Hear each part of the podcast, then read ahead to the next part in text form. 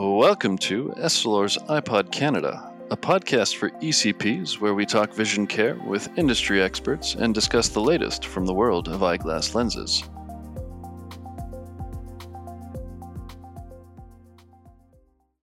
Morning, everyone. Today we'll be talking vision techs and specs with our transition certified Essilor experts who are going to be shedding some light on transitions lenses. Joining us is our optometrist, Dr. Kieran Ramesh, owner of Vision Care Center located in Scarborough, Ontario. Good morning, Kieran. Good morning, Olivier. Uh, we'll be talking with Kieran uh, about the technical side of transition lenses, and we're also joined by Wael Yassin, optician and owner of the Eye Shop in Oshawa, Ontario, for more than 30 years. Good morning, Wael. Good morning, Olivier. Uh, Wael will be telling us a bit about the latest styles, some of the interactions he has in store with customers, and uh, those looking to update their eyewear.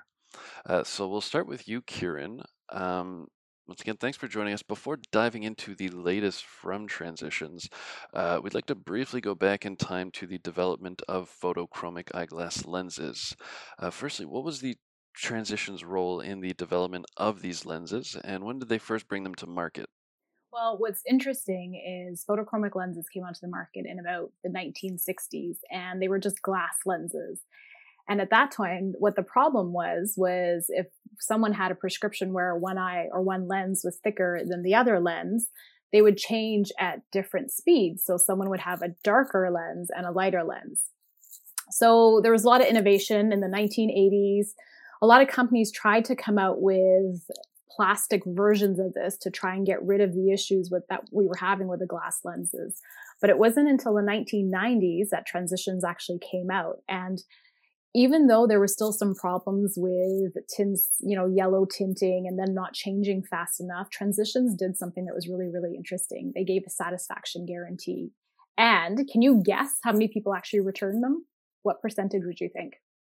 What would you guess? Um, wildest guess, I'd say maybe 10%.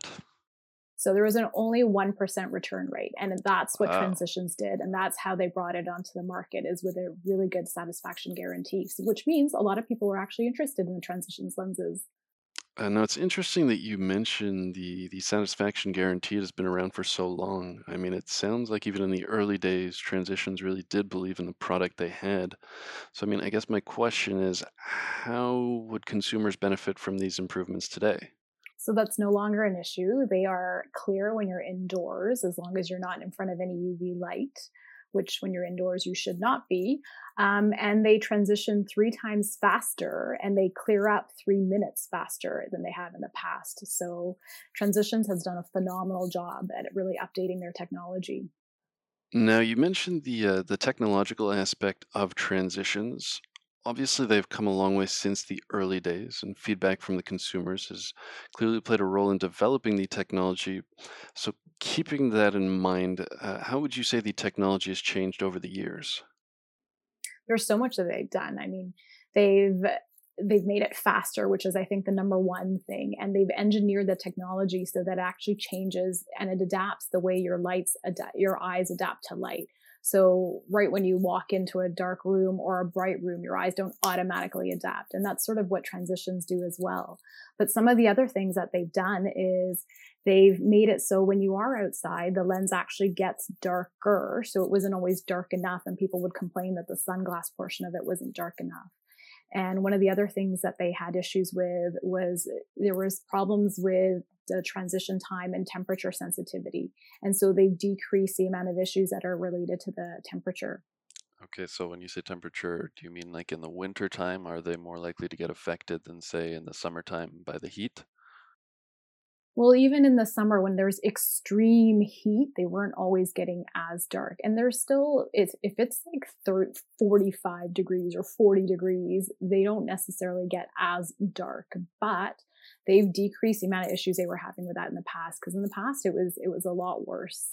Okay. And it's not, I mean, it's not just light and dark. There, there is a range depending on the amount of light there is it's definitely more affected by the UV light. So it's the UV light that actually causes the transition. However, in extreme heats and extreme cold, the temperature can cause a little bit of a variation on how quickly they do change colors. But in general, I mean, very, very few people would ever come back and say anything with regards to that.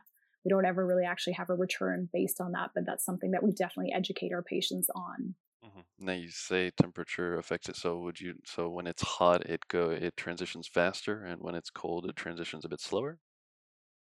When it's extremely hot, it's mm-hmm. still transitioning mm-hmm. fast. However, it's not getting as dark. Okay. Okay.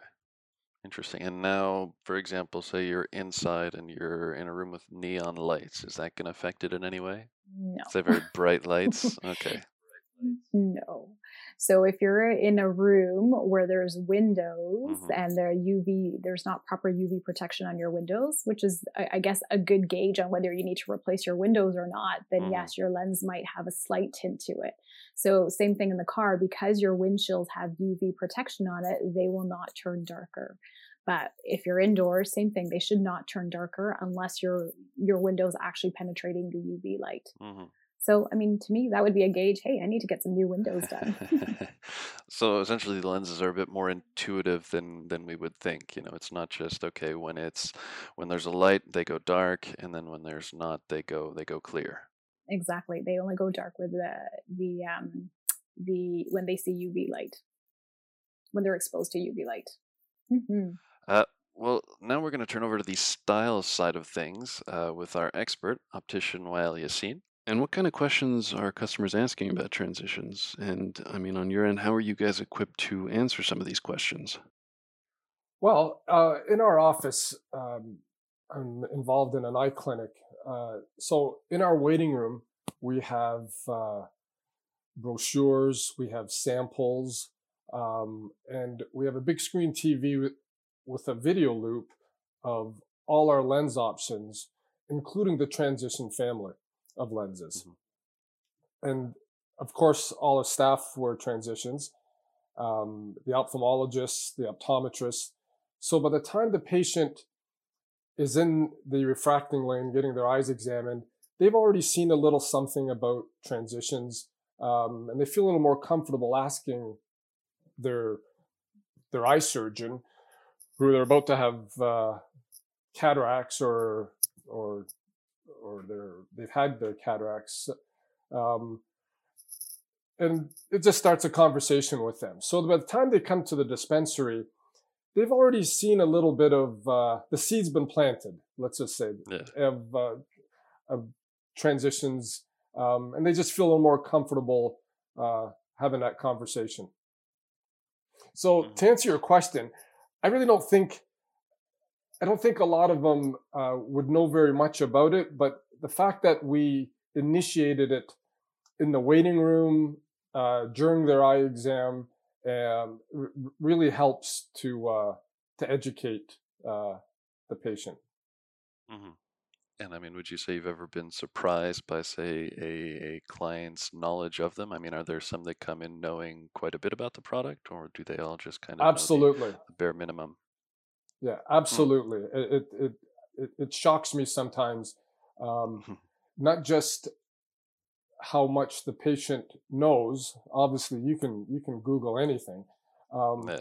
but the, the how they've even initiated the conversation with the ophthalmologist, which is what I understand is very rare, but not so rare in, in our office. But it uh, when they know that the person that just finished their eye surgery and had a diamond knife to their eye was wearing mm. transition lenses uh, wearing transitions it, it really helps them to to talk about it openly uh, well, and I mean, Kieran, in your experience, um, you know, people come who come into the store, how well do they seem to know transitions?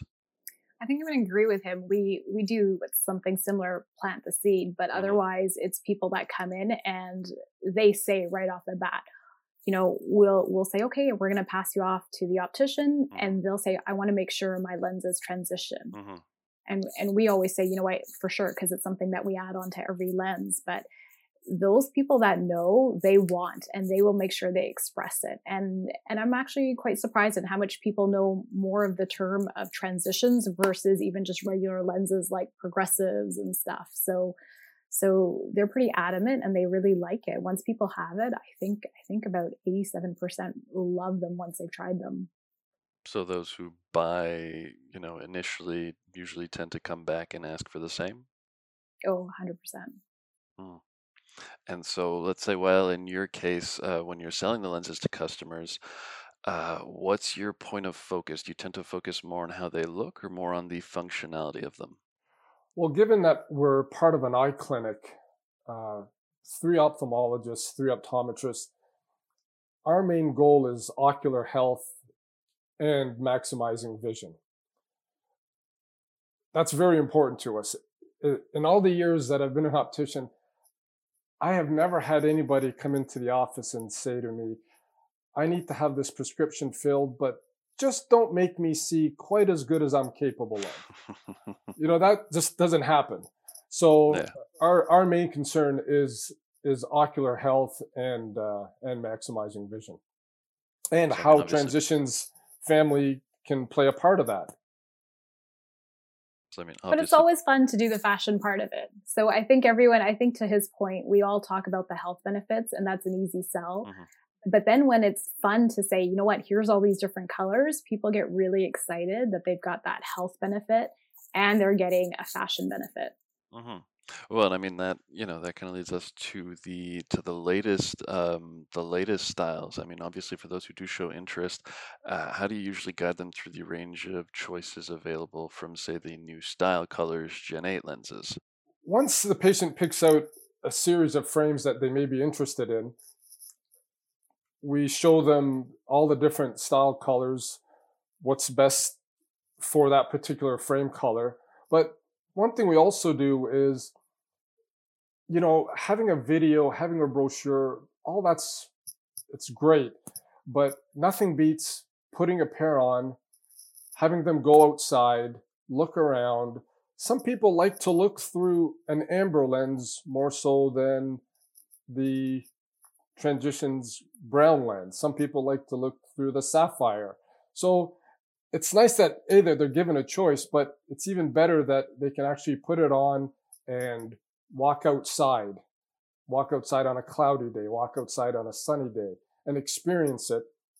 And with the UV lamp there, they can also see how quickly it comes back, and it just makes it that extra step of of satisfaction when when choosing their the uh, their style colors.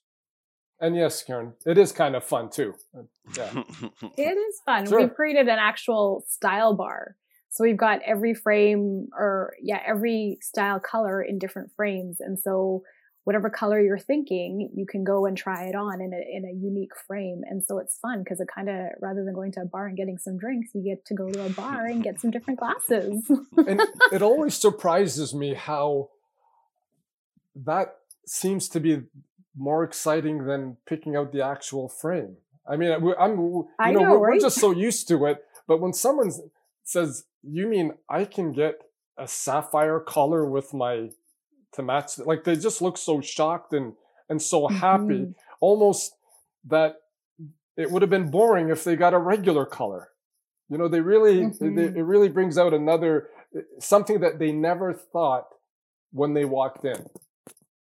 Mm-hmm and especially the kids the kids really enjoy that which is great so it's good to start them young well and that's the other interesting thing is you know you see a lot of people from say older generations uh, wearing transitions lenses but you don't see it as often with people from the younger generations would you say that that's uh, that's changed recently with some of the the latest offers from transitions absolutely i i think that uh, if, an older demographic is is what transitions was uh, more geared to initially. Um, but with the latest style colors, it really has opened up the demographics and and really has attracted that uh, fashion forward younger audience um, that mm-hmm. has it's really it's really broadened our, our demographics considerably. Mm-hmm. And like Karen mm-hmm. said, with kids, I mean, kids don't make a lot of choices regarding their health, and to to give them free reign to pick a color, I mean, that doesn't happen too often for for kids. Well, and I imagine there's there's more interest in transitions now that they do have um, lenses like the style colors that offer a range, whereas before it was, you know, either light and dark. Now there's a whole range of them, so they can really kind of go in and customize them. Absolutely. Mm-hmm. Interesting. Well, thank to both of you for joining us today. So we've taken a first glance at transitions lenses with some insight from our optometrist, Dr. Kieran Ramesh, and our optician, Wael Yassin. Next episode, we'll be continuing our conversation with a closer look at some of the misconceptions surrounding transitions. In the meantime, go to the section for professionals at essilor.ca and stay tuned for upcoming episodes of Essilor's iPod Canada.